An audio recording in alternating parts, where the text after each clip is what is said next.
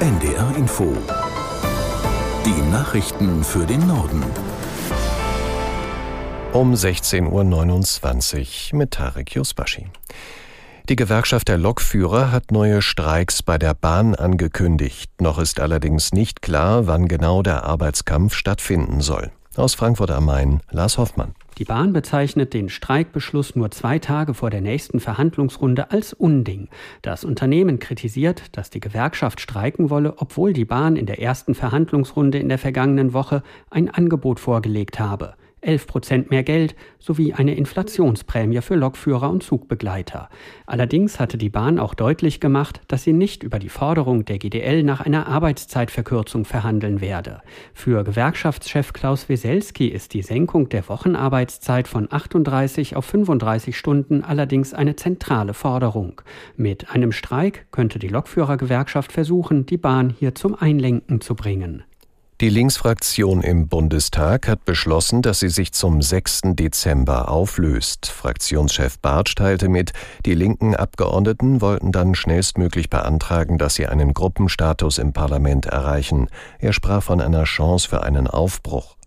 In der Haushaltswoche wird die Linke somit noch als Fraktion auftreten. Hintergrund für die Auflösung ist, dass sich innerhalb der Bundestagsfraktion eine Gruppe rund um die frühere Vorsitzende Wagenknecht abgespalten hat.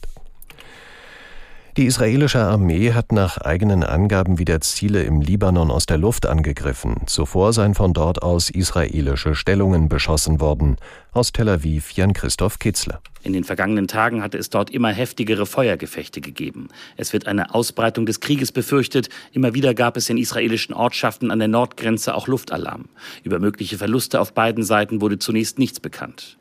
In Gaza-Stadt wurden derweil zahlreiche Leichen auf dem Gelände des Schifa-Krankenhauses in einem Massengrab beerdigt. Ein Sprecher des von der Hamas kontrollierten Gesundheitsministeriums sagte, es handele sich um bereits verwesende Körper sowie kürzlich gestorbene Patienten.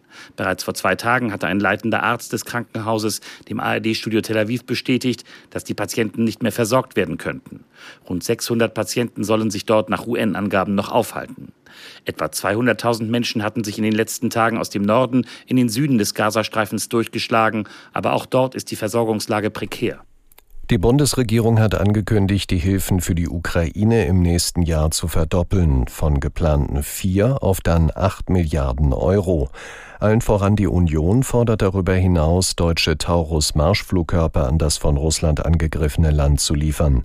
In dieser Woche bringen CDU und CSU einen entsprechenden Antrag im Bundestag ein.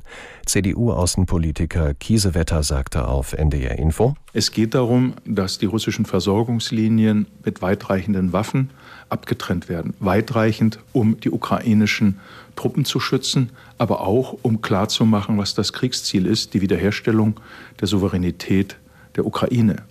Die Bundesregierung hat die Lieferung auch abhängig gemacht, ob die Amerikaner Attackams liefern. Nun sind all diese Bedingungen erfüllt, aber das Kanzleramt wehrt sich nach wie vor, aus nicht nachvollziehbaren Gründen zu liefern. Soweit der CDU-Politiker Kiesewetter. Bundeskanzler Scholz hatte entschieden, vorerst keine Taurus-Marschflugkörper zu liefern. Er begründete das damit, dass Deutschland in den Krieg hineingezogen werden könnte. Mehr zu dem Thema hören Sie heute ab 18.05 Uhr bei Streitkräfte und Strategien hier auf NDR Info. Der finanziell angeschlagene Konzern Siemens Energy bekommt eine Absicherung vom Bund, eine Bürgschaft über 7,5 Milliarden Euro. Das hat das Bundeswirtschaftsministerium heute mitgeteilt. Aus Berlin Lars Fuchs. Die Zusage wurde laut Wirtschaftsministerium gegeben, weil sich auch Banken an der Bürgschaft von insgesamt 15 Milliarden Euro beteiligen. Damit soll sichergestellt werden, dass die oft über mehrere Jahre dauernden Energieinfrastrukturprojekte solide abgewickelt werden können. Wegen der massiven Probleme in seiner Windkraftsparte hatte Siemens Energy zuletzt aber Probleme, entsprechende Bürgschaften von seinen Banken zu bekommen. Das Bundeswirtschaftsministerium begründet die Entscheidung damit, dass Siemens Energy große Relevanz für die Energieerzeugung in Deutschland hat. Bei dem Unternehmen sind rund 26.000 Menschen beschäftigt.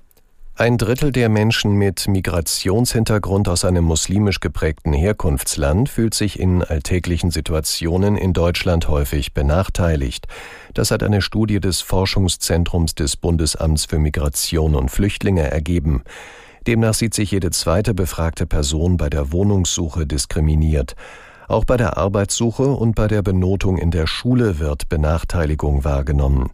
Es sei davon auszugehen, dass Menschen oftmals über ihr Erscheinungsbild, den Namen oder die Sprache als muslimisch gelesen würden, heißt es. Die Untersuchung gehört zu einer mehrteiligen Studie, für die mehr als 4500 Menschen mit Migrationshintergrund befragt wurden. Und das waren die Nachrichten.